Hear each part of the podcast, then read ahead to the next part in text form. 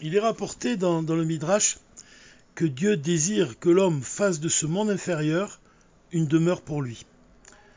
Donc en fait, d'après cet enseignement, on comprend que chaque homme possède une part de ce monde matériel qui se doit de sanctifier. Il doit sanctifier la matière de ce monde quand il accomplit des commandements divins, des mitzvot. La majorité des mitzvot qu'il accomplit, c'est au moyen de la matière, au moyen d'objets matériels. Et chaque objet matériel d'une mitzvah, il a pour mission de sanctifier cet objet matériel, comme par exemple le fait d'écrire une mezouza ou le fait d'écrire un sefer Torah. C'est, ce sont des, des, des mitzvot qu'on accomplit en écrivant au moyen de l'encre sur du parchemin, et le fait d'écrire selon les halachot, selon les commandements divins, une mezouza par exemple, alors on va sanctifier le parchemin, on va sanctifier les lettres qui sont écrites sur le parchemin, et on va élever donc ce parchemin, cette mezouza, on va l'unir à Dieu, à sa volonté. Et de la même façon, l'homme, il a pour mission de sanctifier son propre corps. C'est-à-dire, il doit faire également de son propre corps une demeure pour l'essence divine. Et donc, dans ce cas-là, on comprend l'importance de sanctifier, de purifier l'âme animale. Pourquoi? Parce que justement, l'âme animale, elle a une dimension qui est matérielle. Donc, cette matérialité de l'âme animale, le fait qu'elle soit attirée par ce monde matériel, le fait qu'elle pousse l'homme sans cesse à assouvir des plaisirs et des désirs qui sont matériels, qui sont parfois grossiers, des désirs du corps, des plaisirs du corps qui sont matériels et grossiers, le fait de sanctifier, de purifier l'âme animale, c'est la transformer et en faire une demeure pour l'essence divine, justement. Donc c'est tout le travail qu'on accomplit pendant la Séphirat Homer, pendant le conte de l'Homer, quand on sanctifie tous les aspects négatifs de notre âme animale. Dans les parachutes précédentes, comme par exemple quand on a parlé du mariage de Yitzhak et de Rivka, on a expliqué que Yitzhak représentait la dimension spirituelle du monde, alors que Rivka représentait le corps, le corps matériel. Le mariage entre les deux, ça représente l'union entre l'âme et le corps. Le fait de sanctifier le corps pour en faire un réceptacle capable de recevoir des dévoilements divins supérieurs. Ça, c'est le mariage de Yitzhak et de Rivka, et c'est, comme nous l'a appris le rabbi, une préparation au don de la Torah, puisque le don de la Torah, c'est justement le fait de marier également la matière avec l'esprit. Donc c'est un peu le contenu des parachutes qui précèdent notre paracha Vayetse. Et Vayetse, c'est, elle reprend cette idée-là, et le rabbi nous explique que la, descente de Yaakov, quand il sort de la maison de son père, qui est un tzaddik, Yitzhak, c'est un tzaddik, il sort d'une maison qui est sainte, et il va descendre jusqu'à Haran, dans la maison d'un rachat, dans la maison de Lavan. Donc cette descente-là, ce trajet que Yaakov il accomplit d'un point très élevé vers un point qui est très bas spirituellement, ça représente de manière profonde la descente de l'âme dans le corps. L'âme qui a pour mission justement de sanctifier le corps. Cette mission-là, c'est justement ce qu'a accompli Yaakov Avinu quand il, est descendu d'un endroit très élevé, d'une cime très élevée, pour se rendre dans, un endroit qui est grossier et pour justement sanctifier cet endroit-là. Et ça s'exprime par le fait que dans cet endroit-là, précisément dans la maison de Lavan, c'est là-bas que Yaakov il a fondé les douze tribus d'Israël et il a donc fondé vraiment tout, cet héritage qui, nous revient aujourd'hui, toute cette sainteté qui revient à, chaque juif aujourd'hui, c'est l'héritage de Yaakov, c'est la conclusion de sa mission dans la maison de la vanne. Dans le Dvar Malchut sur la paracha Vaïtse, le rabbi va faire un lien, il va introduire un sujet qui s'apparente à la mission de Yaakov, c'est le sujet de la date de naissance de l'Anmour Tsaï puisque le Morem Saï est né le 9 du mois de Kislev, et le rabbi vient souligner que le Morem Saï a quitté ce monde matériel également à la date du 9 du mois de Kislev. Là-dessus, le rabbi explique que le chiffre rond du nombre de jours de la vie du tzaddik, ça représente la perfection. Et donc le rabbi, déclare que même si la vie d'un tzaddik n'est pas matérielle et qu'elle est au contraire spirituelle, la perfection de son service divin provient du fait que sa vie spirituelle pénètre et illumine aussi sa vie matérielle. Donc on voit que la vie matérielle du tzaddik, c'est un réceptacle de sa vie spirituelle. Et plus encore que cela, on voit que sa vie matérielle est le prolongement et la continuité de sa vie spirituelle. C'est-à-dire que l'une et l'autre s'unissent au point de devenir une seule et même chose. L'exemple que le rabbi donne pour expliquer, pour exprimer le fait justement que la vie spirituelle du tzaddik se reflète dans le monde matériel, dans son monde matériel, c'est l'histoire que racontent les chassidim. Quand on, ils parlaient, les chassidim de, la Morem Saïd disaient que si on, ouvrait les veines de la Morem Saïd, on ne verrait pas du sang couler, mais on verrait des paroles de chassidoute. Donc on voit que l'union de l'âme et le corps, l'union de l'esprit et de la matière, il s'exprime, il exprime ici ça s'exprime par la perfection justement du fait que dans les veines de l'amour Saï coulent des paroles de Chassidut. Le rabbi, il a expliqué dans Yana Shel Torah Chassidut que la, que la Chassidut, elle insuffle une vitalité nouvelle au monde. Comme on le sait, quand la Chassidut est née, le Baal Tov, il a insufflé une vitalité qui a permis au peuple juif de se réveiller de son évanouissement qui, a, suivi après les pogroms. On voit que le Baal Shem Tov, il a réveillé la Nekuda Pnimit, vraiment le point le plus intérieur de chaque juif, le point de l'âme juive, l'essence de l'âme juive, par justement l'enseignement de la chassidoute. C'est pour ça que le Machar lui-même, il a déclaré au Baal Shem Tov qu'il viendrait lorsque ces sources, les sources du Baal Tov, se répandront à l'extérieur. L'extérieur, ça désigne aussi l'âme animale. Le fait que le divin va pénétrer à l'intérieur de l'âme animale, va transformer l'âme animale, donc va transformer le corps. Et quand le, un tzaddik de l'envergure de la Morem Tsaï, on voit que chez lui, il y a une fusion qui existe entre le divin et le corps, au point que dans ses veines coulent des paroles de chassidoute. Il y a un point ici qui est très important, c'est celui de l'essence divine, du dévoilement de l'essence divine.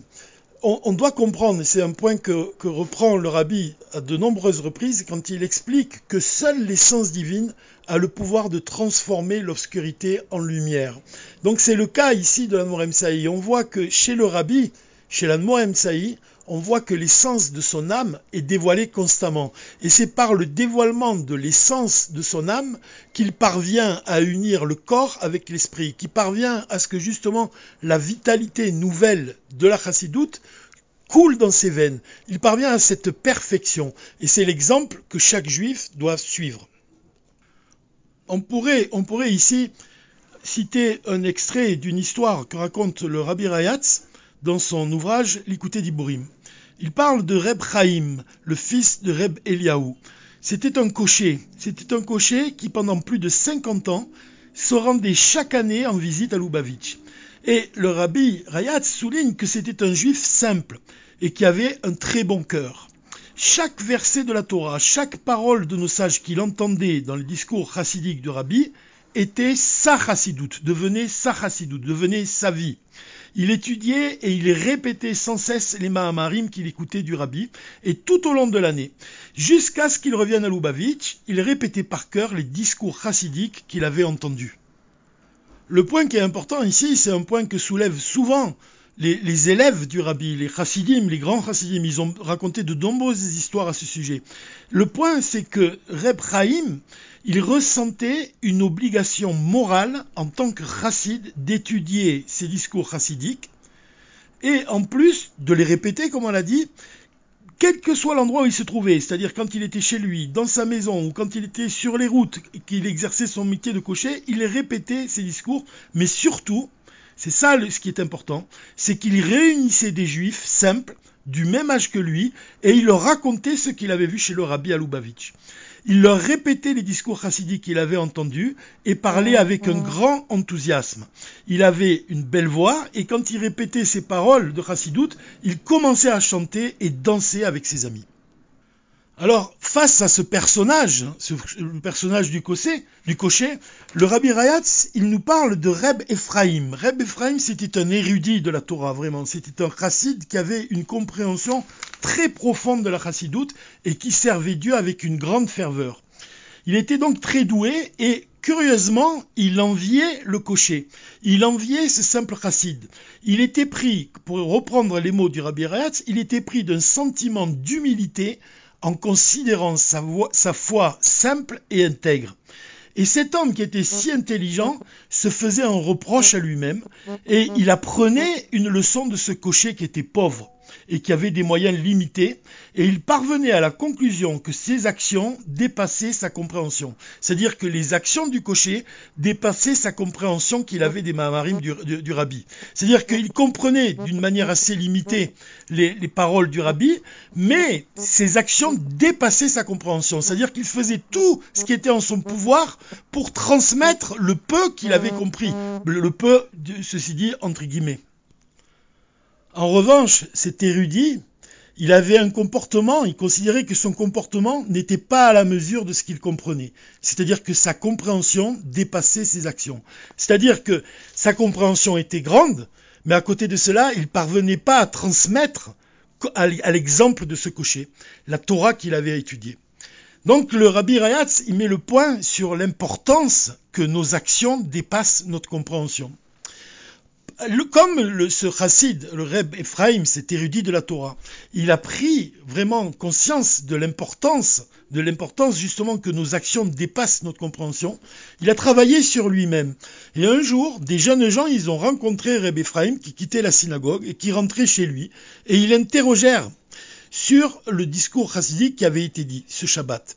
Reb Ephraim, il a réfléchi, il leur a expliqué d'abord le sens de leur interrogation. Et les jeunes gens, ils se sont enthousiasmés quand ils ont pris conscience de la profondeur de leurs questions. Après cette entrée en matière de Reb Ephraim, il leur expliqua le sens de leurs questions, il leur donna des explications selon son habitude, avec de nombreux détails et une grande clarté. Puis il a résumé brièvement ses propos et voyant que ses interlocuteurs avaient compris, il passait au point suivant et poursuivait son raisonnement. Donc on voit que Reb Ephraim, la qualité qu'il possède de transmettre, de mashpia, vraiment d'enseigner à ses élèves de manière profonde, de faire en sorte que l'élève y comprenne de manière très profonde le discours du rabbi. Tel était le comportement de Reb Ephraim. Tout en parlant avec les jeunes, les jeunes gens, ils ont traversé le village, donc en sa compagnie, et ils se trouvèrent dans les champs. Et ils, furent à ce point absorbés par leur conversation qu'ils ne virent pas le jour passer. Le soleil commença à se coucher et ils se dépêchèrent de retourner à la ville pour dire la prière de Mitra. Voilà ce que veut dire, comme, écrit le Rabbi Rayatz, voilà ce que veut dire vivre avec la chassidoute. Un homme intelligent possédant, possédant des dons exceptionnels tire une leçon d'un cocher, d'un chassid simple et intègre au point d'en éprouver du découragement et du désespoir.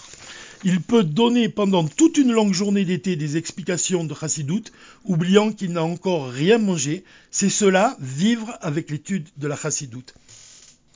Voilà cette histoire du, du Rabbi Rayatz. Elle nous montre l'importance de transmettre la Torah qu'on étudie, et, c'est vraiment un exemple qui, est très expressif du contenu profond de la Paracha Vayetse. La Paracha Vayetse, elle nous apprend l'importance de d'abord de s'élever vers le haut, de vraiment de, se nourrir de sainteté, de se nourrir des enseignements du rabbi. Et puis elle nous enseigne ensuite à descendre dans les endroits les plus bas, dans le monde les plus grossiers et les plus dénués de divin, d'y trouver des juifs qui ne, qui ne savent pas qu'il leur manque quelque chose, pour reprendre la définition du chaliard que nous donne le rabbi, quand il dit qu'un chaliard doit se rendre dans un endroit pour justement enseigner à une personne qui ne sait pas qu'il lui manque quelque chose, qu'il lui manque la profondeur de la Torah.